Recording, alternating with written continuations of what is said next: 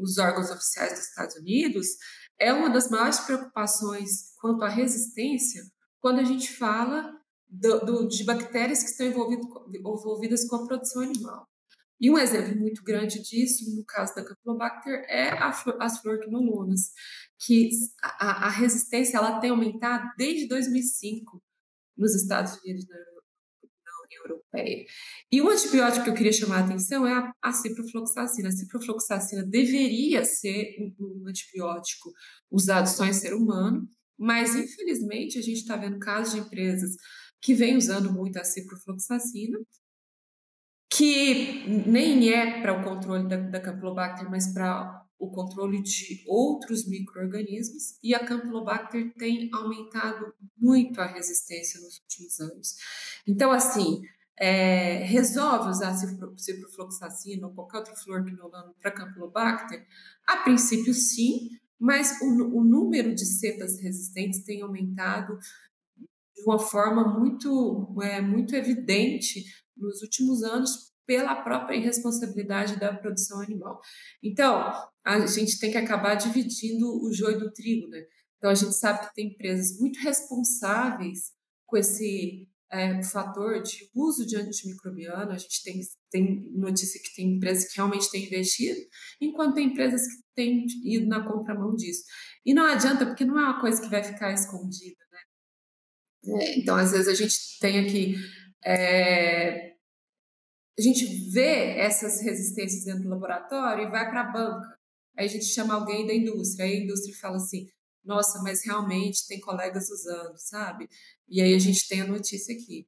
Usou no campo, daqui a pouco o laboratório vai acabar vendo que tem, o, o, reflexo disso aqui, aqui no, na, nas pesquisas.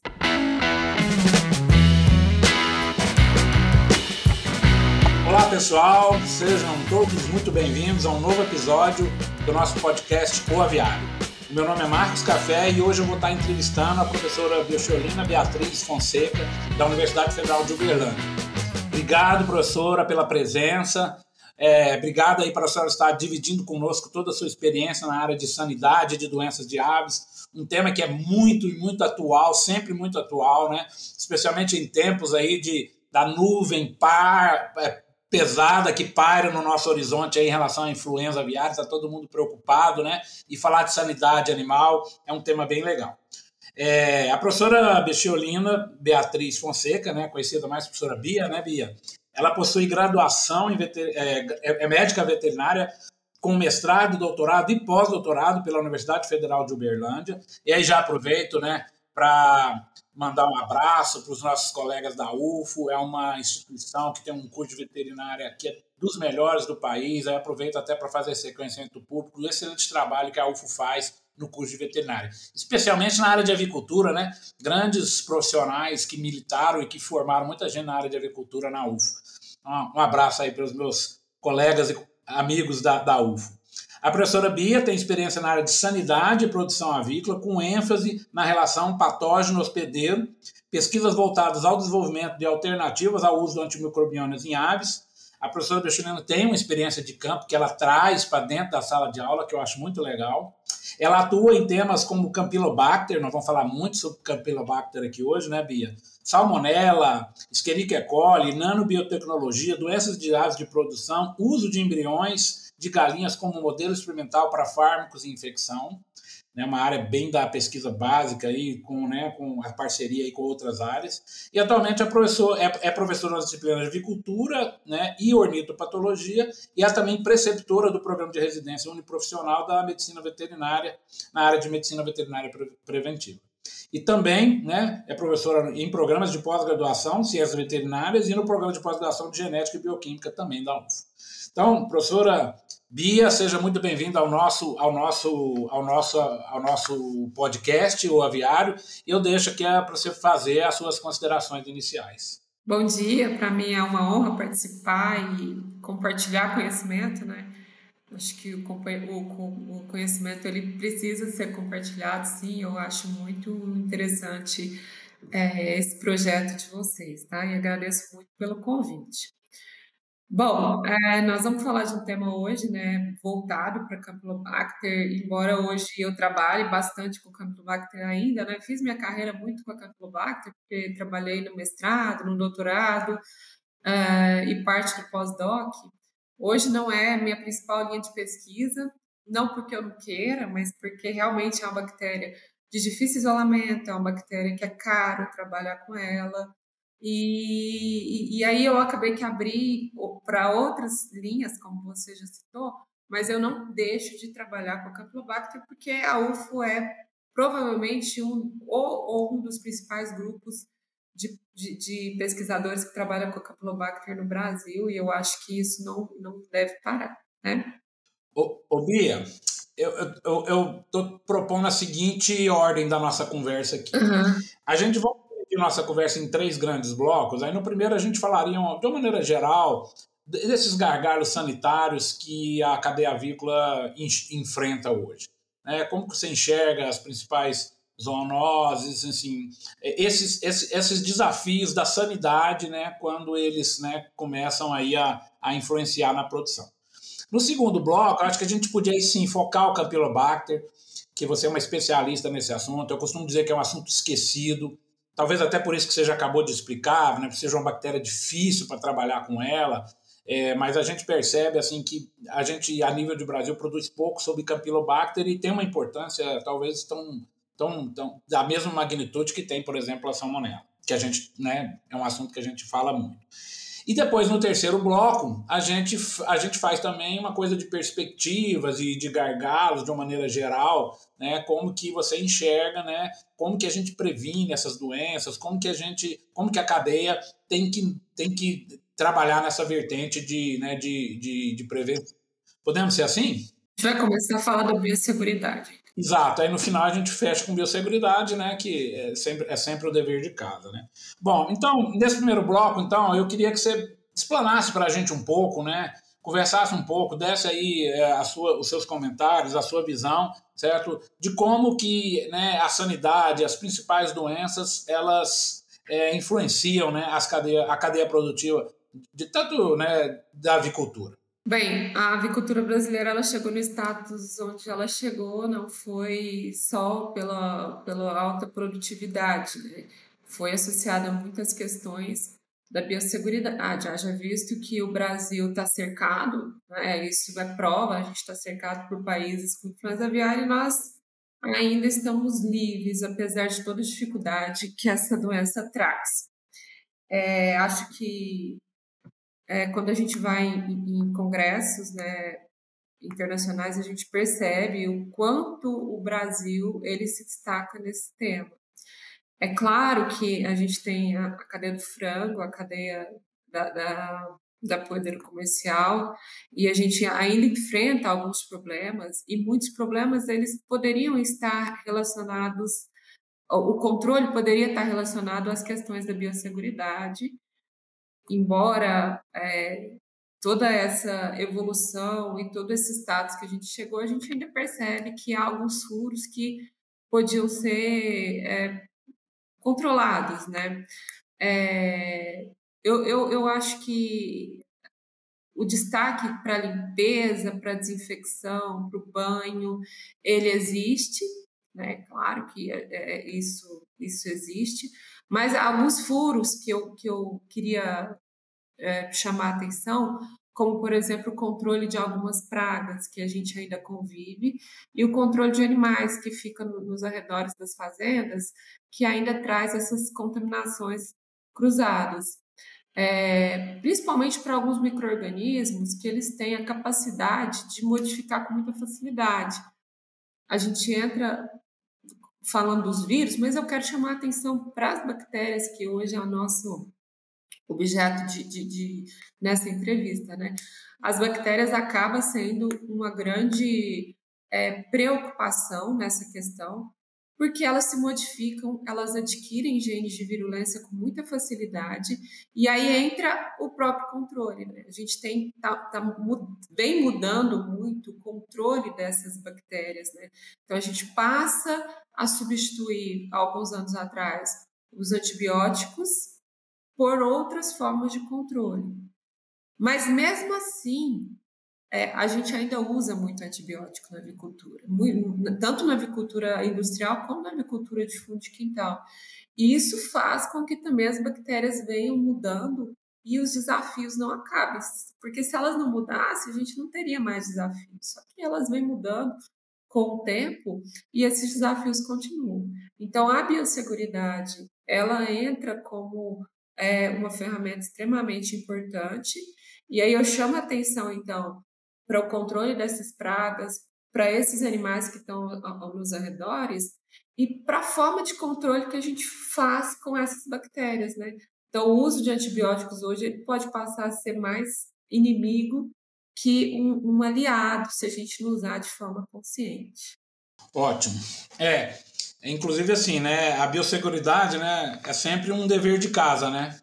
E, infelizmente, algumas empresas ainda não entenderam isso e não levam a sério como tem que ser levado. Né? Então, eu acho que essa é uma mensagem sempre muito importante né, nesse aspecto de, né, para as empresas entenderem que, você acabou de falar, muitas vezes um sistema de biosseguridade substitui a utilização de antibiótico, e às vezes até com mais eficiência. Né? Então, fica esse recado aí da professora Bia, certo? Para que os. E aí, né? é, é de, de, A a Z, né, professora? Não é, não é, é, é, como você falou, controle de pragas, é controle de visitas, enfim, tudo que todo mundo conhece sobre biosseguridade. Então fica o primeiro recado aí da professora para a gente não esquecer desse, desse dever de casa. Entrando agora, professora, no Campylobacter, né? Vamos falar um pouquinho, você tem experiência sobre essa bactéria. Queria que você começasse aí a dar um, uma explanação para os nossos é, seguidores que qual o impacto do Campylobacter né, na, na cadeia produtiva do, de, das aves? Tanto mais, é mais problema no, no, frango, né? Mas como é que você enxerga é, essa relação do Campylobacter e avicultura? Bom, por muitos anos a, a, o frango, a carne, o consumo da carne de frango foi mais incriminado com a, a, positividade de pessoas para Campylobacter, com pessoas infectadas por Campylobacter. E, e, embora isso tenha mudado, né, desde 2017 isso vem mudando, é, ainda o frango é, ele está entre os três alimentos mais é, incriminados aí com a doença nas aves. Eu só queria, é, antes de, de continuar, definir o que é campylobacteriose, porque às vezes tem muitas espécies de campylobacteriose, mas o que é importante para a gente? Normalmente, quando a gente relaciona aves e humanos, nós estamos falando das campylobacters ditas termotolerantes, que são aquelas que crescem em condições laboratoriais a temperatura maior que 37 graus Celsius. Então, dessas, é, é, a gente tem a Campylobacter jejuni, a Campylobacter coli, Campylobacter lari, a Campylobacter upsaliensis e a Campylobacter intestinalis. Essas são as importantes para o ser humano, com grande destaque para a Campylobacter jejuni. Então, quase que 90% vai ser relacionado com a Campylobacter jejuni. E existe uma outra Campylobacter termotolerante que não tem até agora, né, porque isso pode mudar amanhã, mas até agora ela é uma espécie nova e não tem importância para o humano, mas que ela traz prejuízo para as aves, que é a Campylobacter hepáticos. Então, quando a gente fala de campylobacteriose relacionando humano e é, aves, nós estamos falando basicamente dessas, tá? É, no caso da Campylobacter jejuni, ela é importante para as aves, sim, mas ela está muito mais implicada com a saúde humana, porque ela causa desde doenças clássicas, brandas, até doenças muito graves. E aí, uh, embora toda a questão da salmonela, né, a importância da salmonela, é, a Campylobacter ela se destaca justamente por essas doenças mais graves que ela, que ela causa aos seres humanos. Tem, tem sido relatado casos de mortes em, em, humanos, assim, recentemente, pela Campylobacter? Ou, ou a gente sofre um problema de subnotificação, às vezes é de difícil é, identificação por parte aí da, da medicina? O que, que acontece? É, quando a gente fala em países desenvolvidos, a gente tem União Europeia, Canadá, Austrália e Estados Unidos. São, são os países que mais é, relatam casos de Campylobacter. Os casos clássicos da doença, eles estão relacionados à diarreia. Diarreia que normalmente nos países em desenvolvimento é autolimitante. Nos países desenvolvidos é necessário o tratamento. No entanto, a Campylobacter ela pode estar relacionada a doenças muito graves, como doença celíaca, a síndrome do intestino irritado, vários casos de câncer de, de, de intestino. Mas o mais preocupante são as doenças autoimunes. E aí eu queria chamar muita atenção para a síndrome da Guillain-Barré. O que acontece é que essa síndrome ela é relativamente comum e muitas vezes a síndrome está relacionada, a maioria das vezes ela está relacionada à caixa de Campylobacter, campylobacteriose humana. Então, o que acontece? A pessoa tem um quadro, um quadro de campylobacteriose e o nosso sistema imune ele vai lutar contra a Campylobacter, ele vai criar anticorpos anti uma estrutura é, da, da, da, Campylobacter, que é o lipooligosacarídeo.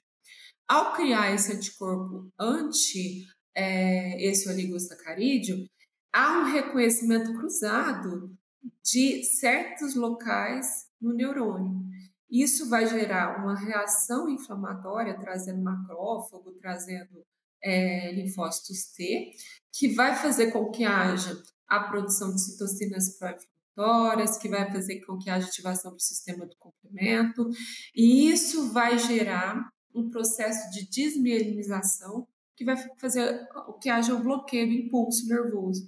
Então, a pessoa desenvolve um quadro, inicialmente, de paralisia de, de, de, de membros, mas que pode evoluir para uma paralisia de músculos é, do, do, sistema respiratório, que vai fazer com que, que a pessoa precise de aporte de, de, de de respirador mecânico, e isso pode gerar morte ou deixar algumas sequelas. Então, talvez por isso a Campylobacter ela seja é, tão importante para esses países desenvolvidos. Professora, e o Ministério tem levantamentos aí, é, tem feito alguma coisa, ou projetos de pesquisa de contaminações aí a nível de Brasil, em termos é, tanto agricultura industrial quanto é, em 2017, a União Europeia lança um programa para diminuir, para descobrir como diminuir a Campylobacter em aves. É, quando ela lança esse programa, o Ministério ele começa a fazer um programa aqui dentro do Brasil também. Ele começa um trabalho para ver a, a, a prevalência da Campylobacter no Brasil. Só que esse trabalho ele durou aquele tempo e agora ele parou. Então, realmente, é, o que a gente tem de trabalho com Campylobacter está mais é, inserido dentro de grupos de pesquisa específicos quando a gente fala de Brasil. Bom, e, e aí pergunta né, que, que, que, eu sou obrigado a falar agora aqui, né?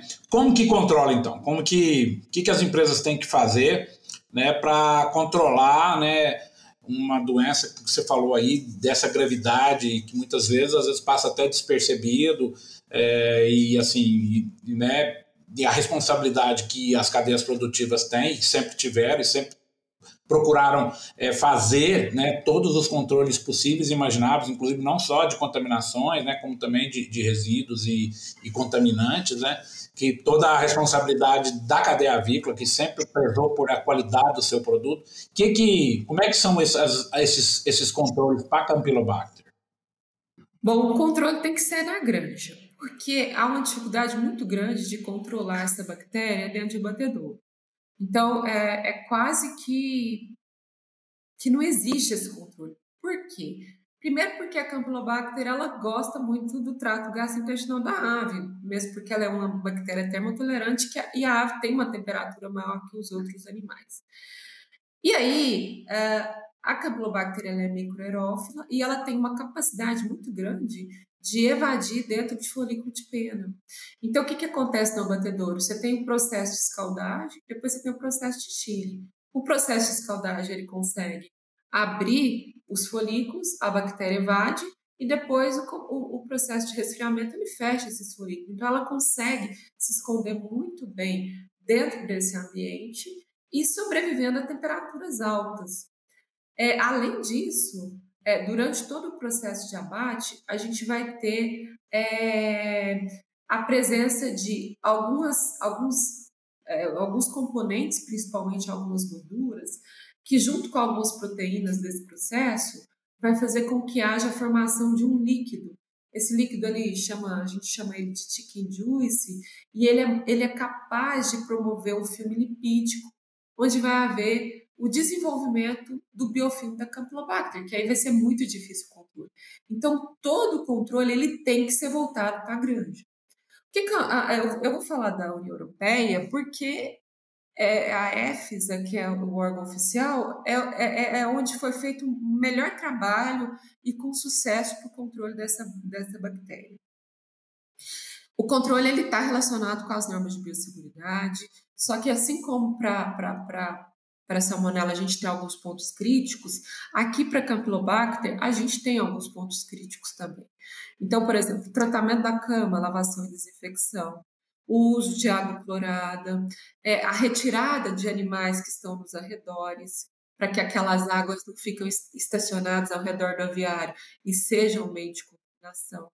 O, o controle de moscas, o controle de roedores e a presença de pessoas altamente treinadas são os principais pontos que devem ser controlados dentro do aviário.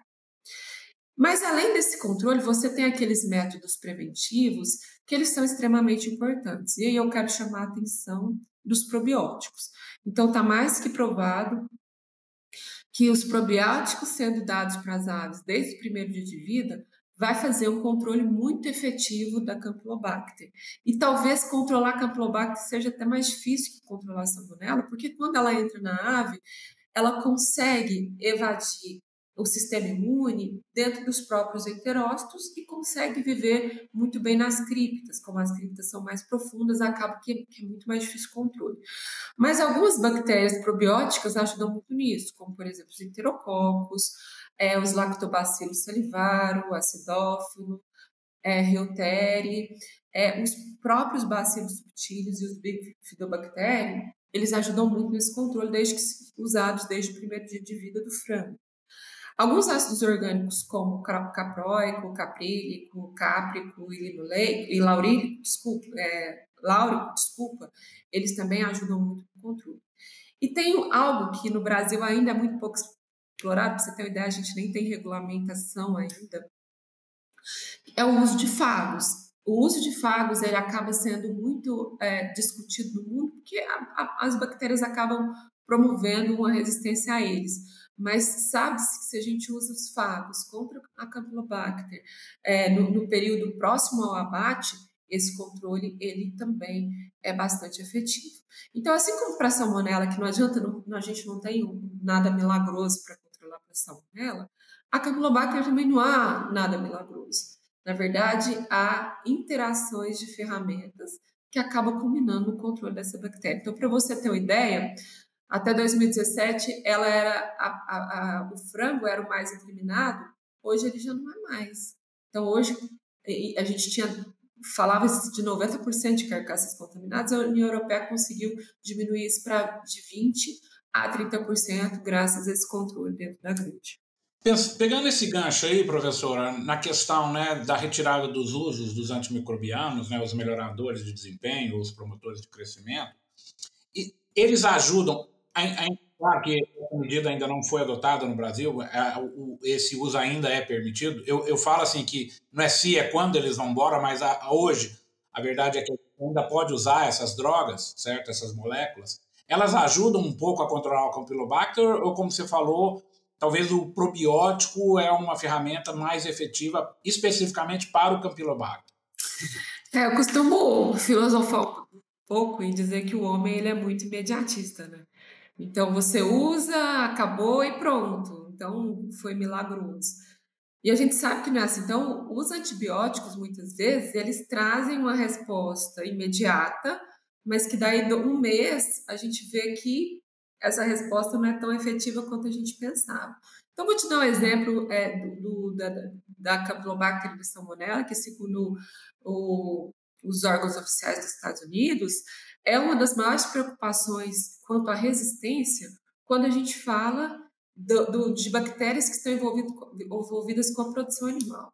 E um exemplo muito grande disso, no caso da Campylobacter, é a, as fluorquinolonas, que a, a, resistência ela tem aumentado desde 2005 nos Estados Unidos, na, na União Europeia.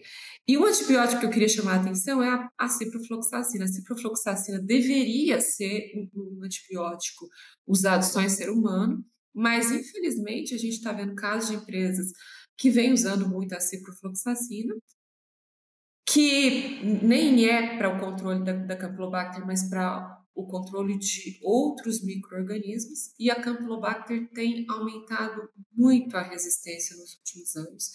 Então, assim, é, resolve usar ciprofloxacina ou qualquer outro fluorquinolono para Campylobacter?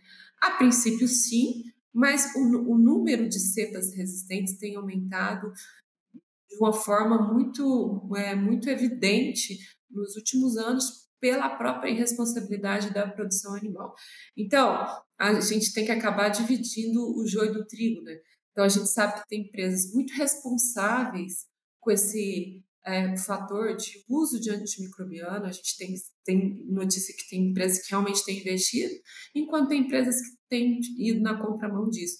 E não adianta, porque não é uma coisa que vai ficar escondida, né? É, então, às vezes, a gente tem aqui é, a gente vê essas resistências dentro do laboratório e vai para a banca. Aí a gente chama alguém da indústria, aí a indústria fala assim: nossa, mas realmente tem colegas usando, sabe? E aí a gente tem a notícia aqui. Usou no campo, daqui a pouco o laboratório vai acabar vendo que tem, o, o, reflexo disso aqui, aqui no, na, nas pesquisas. Professora, assim, a gente encerrar esse assunto, você falou aí das, das principais espécies, espécies de Campylobacter e chamou atenção para uma que às vezes pode acometer a ave como doenças de aves. É, isso tem sido relatado? Quais seriam os sintomas ou sinais clínicos da doença campylobacteriose em aves? Tá. É, vou pegar primeiro a Campylobacter jejum, que também causa doença em humanos. Ela, ela embora algumas, alguns pesquisadores dizem que ela pode causar doença, isso não é, isso não é comum, tá? Mas a gente sabe que em pintinhos que não têm imunidade materna, isso pode acontecer. Tanto que experimentalmente aqui eu consigo é, infectar alguns pintinhos com, com Campylobacter, tá? E aí ela vai causar uma diarreia mucosanguinolenta. Mas, de novo, eu repito que depende da imunidade materna. Essa outra bactéria é uma bactéria, essa outra espécie é uma espécie relativamente nova. Eu digo relativamente porque ela já foi identificada no passado, só que ela não era conhecida como é, Campylobacter hepaticus. O que, que ela causa? Ela causa pontos necróticos no fígado e nos últimos anos ela tem sido relatada na Austrália, Nova Zelândia, nos Estados Unidos e alguns países da Europa, causando uma queda de produtividade em galinhas poedeiras de até 15% e alguns casos de mortalidade súbita. Então, no Brasil ela ainda não foi relatada, é, a gente está com um projeto para tentar identificar ela em frangos, mas a gente ainda não, não, não identificou. Ela é mais fastidiosa, mais difícil ainda de crescer do que a própria Campylobacter jejuni, que já é difícil. Ah, que ótimo. Bom, acabamos de ter aqui uma excelente aula sobre Campylobacter, é muito bom. Eu costumo dizer que é uma bactéria meio esquecida mesmo, né? Então, eu acho que é muito legal a gente trazer esse assunto, né? Como você falou no começo da, da nossa conversa, né, para socializar, né, para dividir esse conhecimento. Você tem essa experiência e muitas vezes é uma bactéria que às vezes passa até despercebida e às vezes a gente tem problema e a gente não sabe. Bom, vamos para o nosso terceiro bloco então, professora. E aí, assim, vamos conversar um pouquinho sobre, né, aí, é, pensando, né, de uma maneira geral, né, desse gargalo de sanidade na produção de aves, né? Que, que é, é claro, nós, já começamos essa conversa falando de programas de biosseguridade, eles são super importantes. Mas como é que se enxerga? Você que é uma pessoa que é sanitarista, que é patologista, que conhece a doença tanto a nível experimental quanto de campo. E assim, e recado que a gente pode deixar para o pessoal de campo, para as empresas, certo?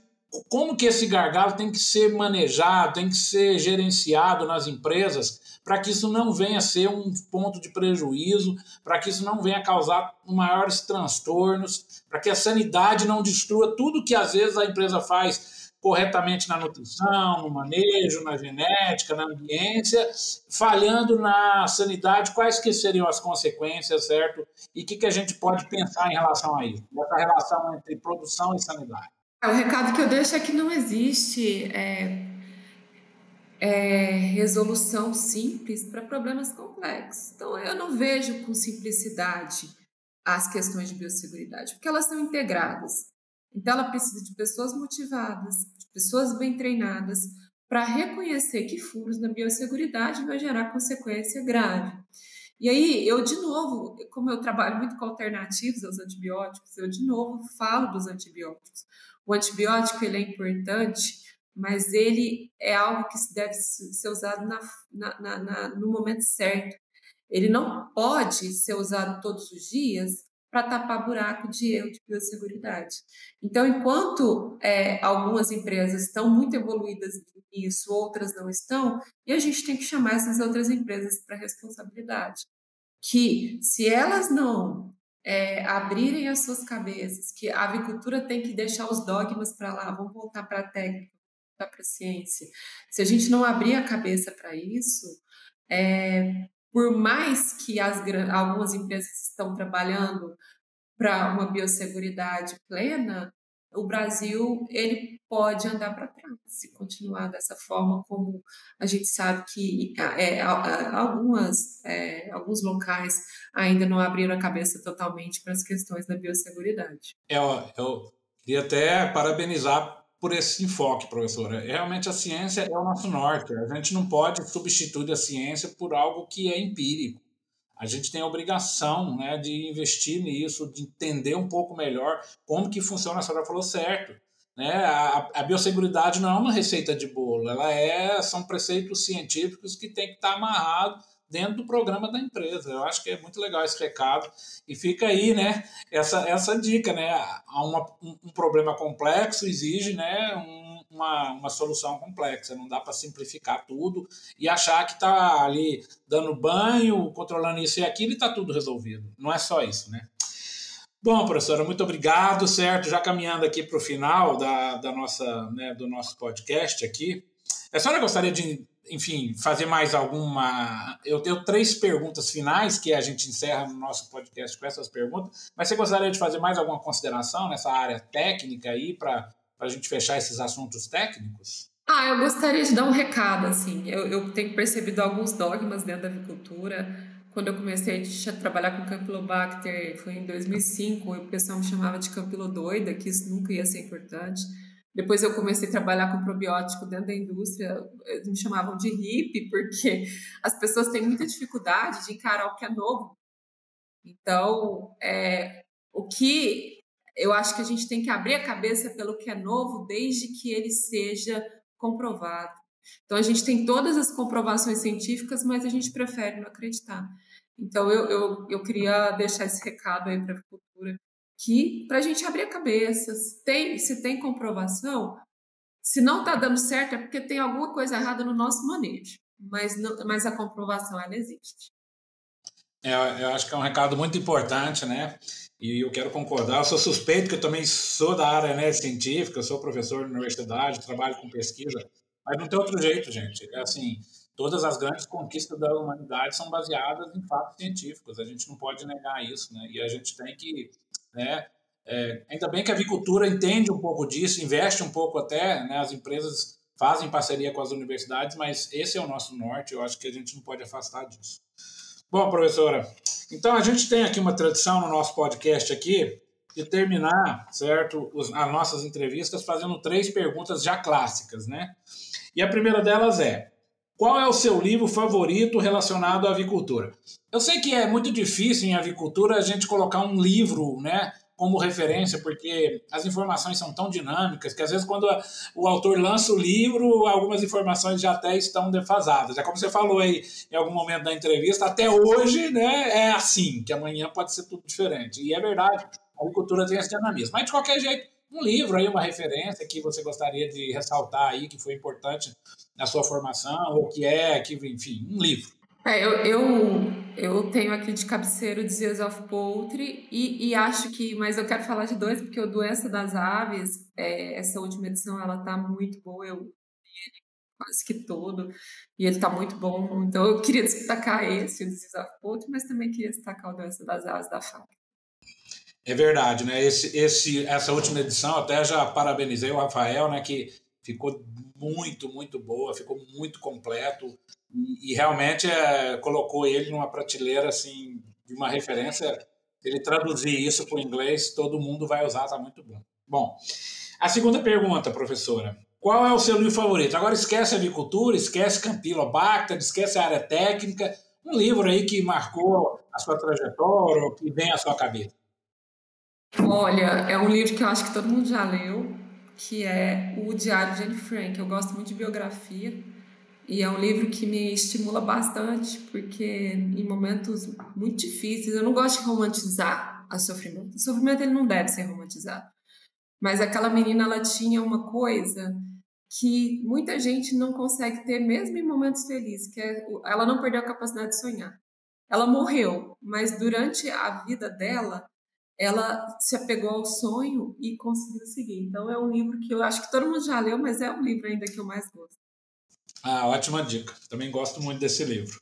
E na sua opinião, para a gente terminar, nossa terceira e última pergunta, o que diferencia um profissional da avicultura de sucesso? Como que você enxerga os teus colegas que atingiram o sucesso? O que, que você acha que um profissional tem que ter. E aí vai um recado para essa moçada que está começando a vida profissional agora, enfim, pessoas que né, querem rever, revisitar aí, fazer um refresh aí na vida profissional. O que, que você acha? Qual que é a, a receita da professora Bia, certo, para o sucesso na avicultura? Não ter tanta certeza e aprender a ouvir, porque eu acho que muitas vezes a gente tem certeza demais e a gente é, vai, vai na frente com essa certeza sem a capacidade de ouvir. Eu demorei para aprender. E o ouvir, ele é muito nobre, porque quando você ouve, você consegue, e, e ouve várias diferentes opiniões e diferentes linhas, você consegue chegar num lugar, sabe? Então, acho que, embora é, é, a, a, a, proatividade, é, né, a relação entre pessoas, ela seja muito importante, mas todo mundo fala muito disso. Eu acho que essa capacidade de ouvir, e, e ela é muito importante. Muitíssimo obrigado, professora Bia. Foi muito bom conversar aqui contigo. Acho que a gente trouxe vários recados importantes para as pessoas que vão ouvir e acompanhar esse episódio. É, te agradeço muito aí de ter achado um espaçozinho na sua agenda para dividir conosco o seu conhecimento. E eu te agradecendo, já te passo a palavra para você fazer as suas considerações finais, mas muito obrigado mesmo. Gostei muito desse nossa, dessa nossa conversa. É bom que isso aí vai ficar né, eternizado. E, e, a, e o legal do podcast é, é, exatamente isso, né? Que não tem hora para ouvir, né? Qualquer hora as pessoas vão estar aí nos acompanhando e ouvindo os recados aí dos nossos entrevistados. E hoje muitos recados interessantes foram passados. Muito obrigado e deixo você com as palavras finais. Ah, eu agradeço demais a, a, a, o convite de vocês e, e parabenizo pelo projeto. Acho que, como eu já disse, a gente tem que compartilhar esse tipo de conhecimento e deixa aí para a avicultura que o, parabéns para a avicultura brasileira, claro, mas a gente não pode estagnar no parabéns, a gente tem que também ter as críticas que parte da avicultura ela precisa ainda tirar os dogmas. Vamos aí para a ciência, que é que se não fosse a ciência a gente nem estaria aqui, né? Ótimo, obrigado, Bia. Valeu, tchau, tchau, pessoal. Esperamos vocês nos nossos próximos episódios. Contamos com a, a companhia de vocês. Tchau, tchau, obrigado.